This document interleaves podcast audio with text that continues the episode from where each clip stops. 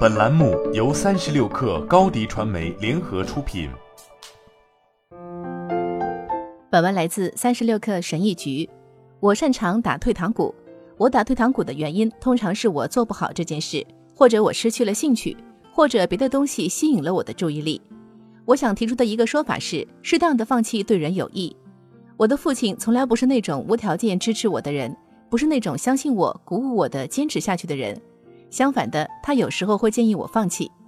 有些人永远不会放弃他们的梦想，每个人都会说永不放弃。但事实是我有很多朋友最后都放弃了。另一些人会为了支持自己的梦想而债台高筑，或者放弃了其他机会。他们之中甚至有些人告诉我，他们不再喜欢自己正在做的事情，但就是停不下来。他们沉迷于梦想之中，这是沉没成本谬误的另一个说法。看起来他们已经付出很多。胜利就在眼前，但事实上，他们非常害怕放弃。这没什么好责怪的，他们只是在做自己习惯做的事情。我们一生中都伴随着“永不放弃”这样的口号，在各类鼓舞人心的谈话中长大，成百上千本畅销书中也重复着同样的声音。为此，我们是否应该停下来想一想，这个口号真的对吗？我不这么认为。我认为前期无情的失败和成功的结局令我们感觉良好。我们看了无数类似的电影，由此认为眼前的失败都是暂时的。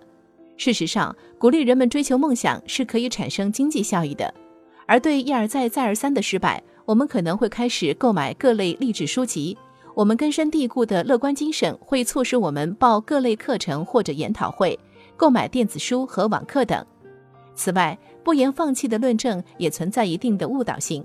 一般来说，不言放弃者举的例子都存在幸存者偏差。你会看到那些成功上岸的人大谈他们的事迹，但是不会接触到那些在海浪中不幸沉没的人。当你真正开始思考永不放弃这个建议的时候，就会发现它是不严谨的。很明显，成功的人永远不会放弃，但这个建议并不适用于每个人。失败的海底有很多无法发生的人。他们终其一生都在追求一些不适合自己的伟大的梦想。想象一下，如果他们真的下定决心退出了，现在可能已经找到了自己喜欢并擅长的东西，他们也会由此更加快乐。那么，当我们在谈论放弃的时候，我们到底在谈论什么呢？事实上，我想说的放弃，并不是让你永远不要碰这样的东西，你仍然可以将它作为一种爱好保留，但不一定要以此谋生。你可以擅长某事，但不用当专家。现在流行的零工经济将许多人的爱好变成了收入来源，甚至是唯一的收入来源。就好像如果你不从中赚钱，它就不值得去做。我认识很多非常有才华的艺术家和雕塑家，他们都会接单做短期的工作，比如设计衣服和雕刻雕像。但是当这样的爱好变成工作时，一切都变得乏味起来。他们厌倦为客户制定一切，无法享受创作的过程，到最后，他们甚至放弃了自己的副业。现在他们有一份工作，下班后为自己和朋友制定服装，仅此而已。我还认识一位女士，在十年前写下了一本畅销书，从此以后她就再也没有写下过任何东西，因为她不喜欢。尝试一下未尝不可，放弃也没什么大不了的。从失败中走出来也是一件积极健康的事。我们需要停止将永不放弃的想法强加给人们。我们潜意识里总是在羞辱放弃的人。给这样的行为输出各种各样的负面情绪，在同一个领域中，我们讨厌看到人们放弃。我们似乎认为，如果有人退出了，那就意味着我们自己也一事无成。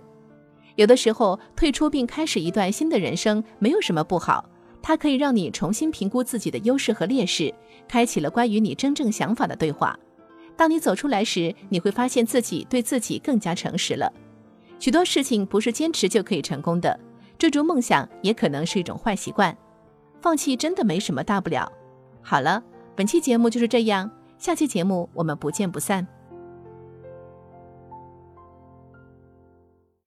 高迪传媒为广大企业提供新媒体短视频代运营服务，商务合作请关注微信公众号高迪传媒。